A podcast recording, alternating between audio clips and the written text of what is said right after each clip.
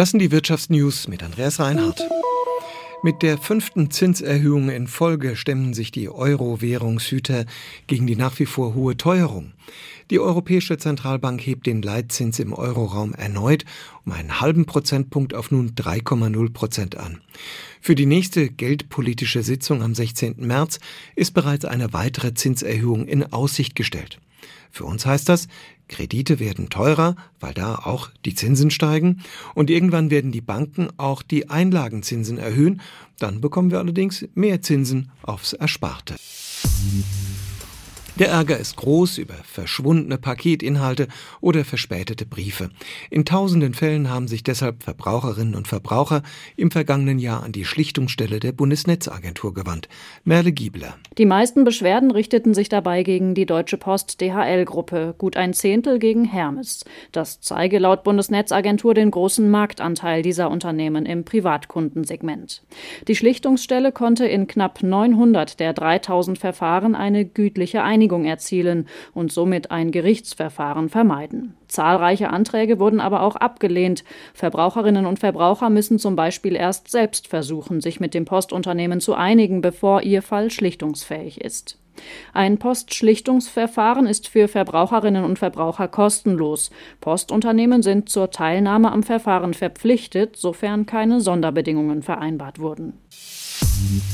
Keiner steht gerne im Stau. Aber bei den Stau-Hotspots in Deutschland gibt es einen Spitzenreiter. Die A8 Karlsruhe Richtung Stuttgart. Das hat der ADAC in seiner Staubilanz festgestellt. Rund 3200 Stunden verloren Autofahrerinnen und Autofahrer hier auf dem kurzen Abschnitt in Höhe Pforzheim durch Verkehrsbehinderung. Staus haben auch wirtschaftliche Auswirkungen, wie Jutta Kaiser berichtet. Laut dem Verkehrsanalyseunternehmen Inrix haben Autofahrende in Deutschland im Jahr 2022 rund 40 Stunden verloren. Rechnet man das auf einen halben durchschnittlichen Stundenlohn herunter, dann kostete das jeden und jede Einzelne etwa 400 Euro oder Gesamtdeutschland knapp 4 Milliarden Euro. Die Rechnung ist allerdings nur theoretisch, denn es bekommt wohl kaum jemand tatsächlich Lohn abgezogen, weil er oder sie im Stau stand. Ständiges Stop and Go verbraucht aber auch mehr Sprit und sorgt für stärkeren Reifenabrieb. Dadurch wird die Umwelt belastet und Emissionen können sich auf die Gesundheit der Menschen auswirken, genauso wie Unfälle. Nur es ist wohl unmöglich, all diese Kosten konkret zu berechnen. Klar ist jedenfalls, auch Unternehmen leiden unter Staus, maroden Brücken und Straßen. Das zeigt eine größer angelegte Infrastrukturauswertung des Instituts der deutschen Wirtschaft in Köln.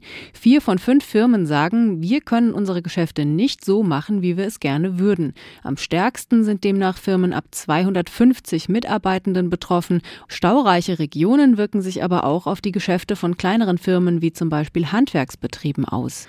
Je mehr Zeit die Teams auf der Straße verlieren, desto weniger Aufträge können sie abarbeiten. Und das waren die Wirtschaftsnews für euch zusammengestellt vom SWR. Hier erfahrt ihr zweimal täglich das Wichtigste aus der Wirtschaft und sonntags klären wir eure Fragen.